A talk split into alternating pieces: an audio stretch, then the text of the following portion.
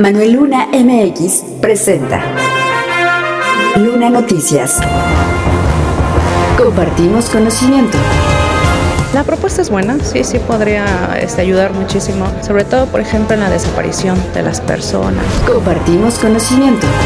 La maestra Delfina está en su elemento. Ella es parte, su vida, su historia, es parte del CEMSE. Luna Noticias. Tienen sus términos legales también. Contraloría es en el mes de enero del próximo año que se estará venciendo uh, su término. Eh, comunicación social a mediados de, del año 24.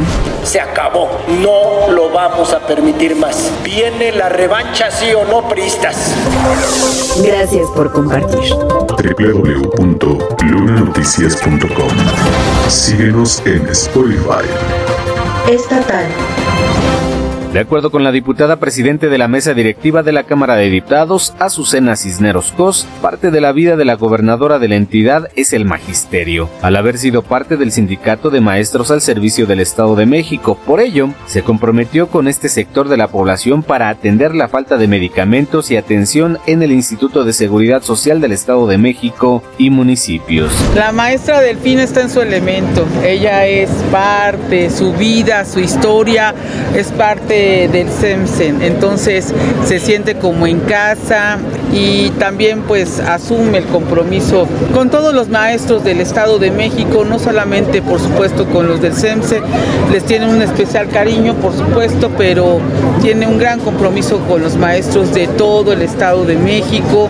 Hay muchos temas que hay que resolver, el ICEMIN porque se quejan los maestros pues que hay falta de medicamentos, de atención, entonces pues es un compromiso para no solamente los familiares y los maestros, sino también todos los trabajadores al servicio del Estado de México, limpiar y semín, fortalecerlo para que dé un servicio de calidad. El tema de la salud de los maestros es muy importante. Recordó que Gómez Álvarez se comprometió también para continuar con las basificaciones. Además, aseguró que tiene algo que le hacía falta al Estado de México, que es la honradez. Finalmente, afirmó que ambos poderes, ejecutivo y legislativo, trabajarán de la mano en favor de la ciudadanía. De la mano estamos completamente en unidad trabajando para el tema, preparando las reformas que la maestra requiere y sobre todo el presupuesto que también vamos a, a estar muy atentos a todo lo que la maestra requiera a favor de los ciudadanos www.lunanoticias.com Compartimos conocimiento. Recientemente, el Senado de la República discutió una reforma para ampliar las capacidades de la clave única de registro de población, la CURP, la cual es un código alfanumérico que funciona como registro individual de los mexicanos y que busca ahora incluir una fotografía y huellas dactilares. Esta modificación que añade datos biométricos para acompañar esta clave y que fungirá como identificación oficial es una buena idea según la diputada, formada como docente, Mónica Granillo, aunque se debe profundizar su análisis. Yo creo que habría que revisar ahí muy bien la propuesta que se está generando y ver cuáles serían los pro y los contra, porque la CUR, pues desde que este se el registro, eh, se tiene que considerar ya como parte importante para integrar todos lo, los expedientes que se requieren, pero yo creo que sí habría que revisar eh, qué estaríamos este, considerando como vulnerar al menor, ¿no? O al infante, pero pues es buena propuesta. Y es que si bien la propuesta abonaría que los menores de edad tendrían una identificación oficial como la credencial del INE para los adultos, se deben asegurar, entre otras cosas, las bases de datos de los infantes. Sí, eso es lo delicado. Si aquí nosotros tuviéramos mucho más cuidado en cuanto al registro que se tiene a nivel nacional, a lo mejor no estaría esa duda, pero yo creo que sí habría que revisar bien la. La propuesta es buena, sí, sí podría este, ayudar muchísimo, sobre todo, por ejemplo, en la desaparición de las personas, en la desaparición de las mujeres, en la desaparición de los niños, pero hay que ver cómo manejar el tema que ahorita está a lo mejor en una situación bastante complicada para cuidar y para este, respaldar los derechos de los niños.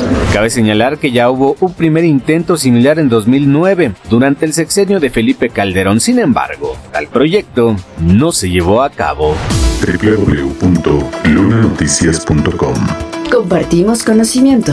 Síguenos en Google Podcast, Durante la reunión de estructuras municipales priistas con el Comité Ejecutivo Nacional, el líder estatal de este instituto político, Eric Sevilla, sostuvo que es hora de demostrar la capacidad de resiliencia del prismo mexiquense y mantiene vivo el entusiasmo de darle un mejor destino al país.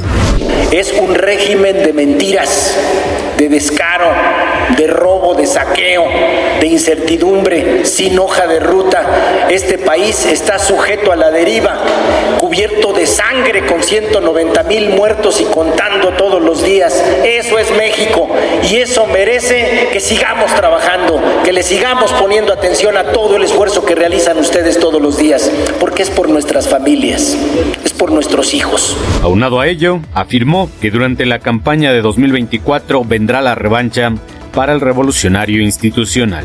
Se acabó. No lo vamos a permitir más. Viene la revancha, sí o no, priistas.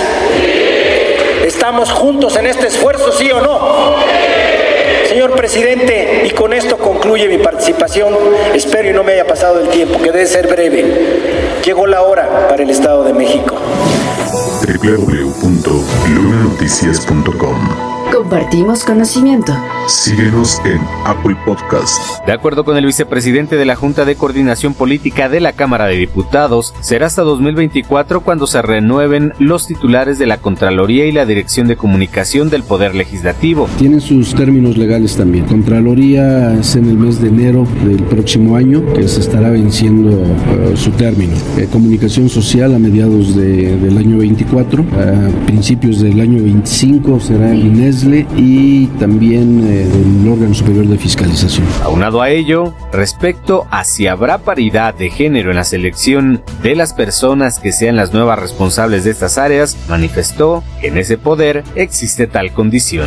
Pues aquí se privilegia la paridad de género empezando por los propios diputados. ¿eh? Entonces esperemos que la decisión que tome la Asamblea pues pueda estar considerando esos aspectos. Por otra parte, respecto a la reglamentación de las nuevas áreas estatales creadas con la reforma a la ley orgánica del Poder Ejecutivo, informó que aún tienen tiempo para emitir tales lineamientos. Ellos, el Poder Ejecutivo, pueda implementar la reglamentación de sus áreas para su operación. Tiene 90 días, de acuerdo a la ley orgánica del Poder Ejecutivo, tienen 90 días para eh, emitir su reglamentación, cada una de las áreas. Finalmente, respecto a la armonización de los ordenamientos jurídicos que se ven impactados por las reformas que la propia ley orgánica actual tuvo, ante los cambios de nombres en otras secretarías y nuevas facultades o atribuciones para titulares, se trabajará de manera conjunta, ya que es potestad del Ejecutivo hacer llegar sus iniciativas y es competencia de la legislatura su armonización. Ya tienes conocimiento. Compártelo.